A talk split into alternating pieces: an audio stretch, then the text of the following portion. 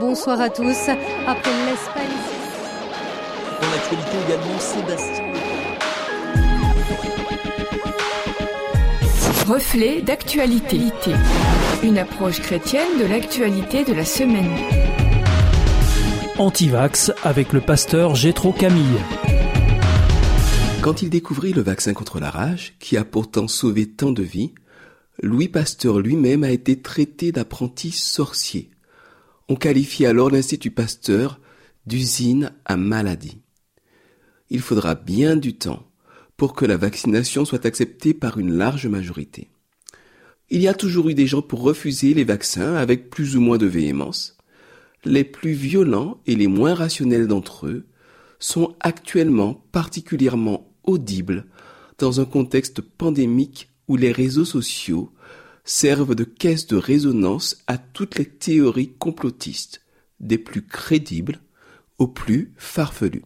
Pourtant, je peux personnellement parfaitement comprendre qu'on soit réticent, voire opposé à la vaccination contre le Covid.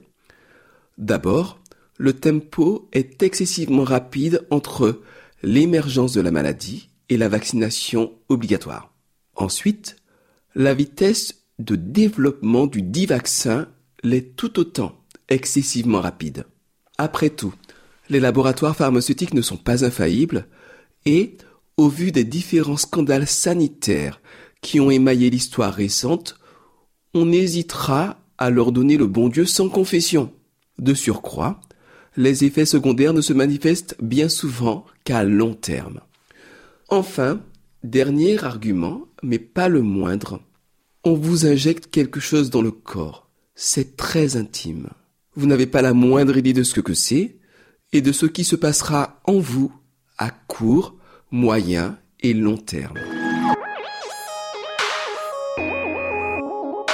Trois fois j'ai été vacciné, trois fois on m'a injecté une solution transparente dont j'ignore tout. J'ai bien lu quelques articles sur le mode opératoire du vaccin à l'ARN.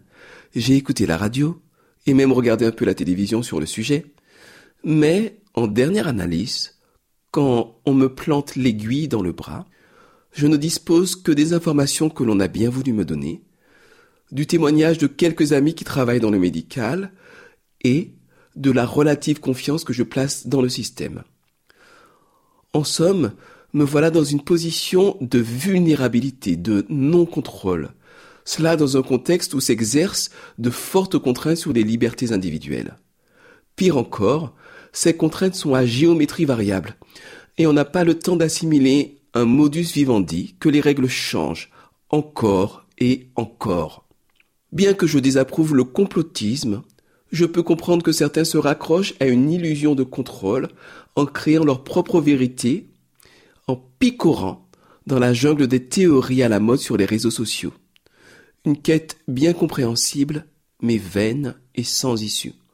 Un homme de la Bible s'est retrouvé dans notre situation. Ballotté par la vie, éprouvé plus qu'à son tour, et ayant aussi l'impression que certains tirent toujours leur épingle du jeu. Il s'appelle Azaph, et auteur du psaume 73. Azaph ne comprend pas pourquoi il s'échine à bien faire, à être droit et pourtant galère au quotidien. Alors que ceux qu'il nomme les riches et les méchants prospèrent. Dans son univers mental, bien agir aurait dû lui garantir le succès et le bonheur. Mais cette croyance, utilisée par beaucoup pour alimenter le sentiment de contrôle dont on a un légitime besoin, s'est révélée incompatible avec le monde réel.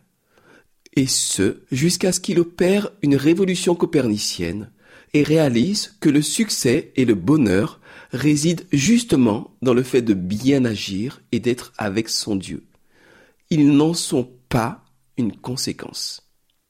Nous inspirant de son exemple, nous pouvons mieux accepter notre vulnérabilité et les limites du contrôle que nous pouvons exercer sur le monde. Pour moi, mon bien, dit Azaph, c'est de m'approcher de Dieu.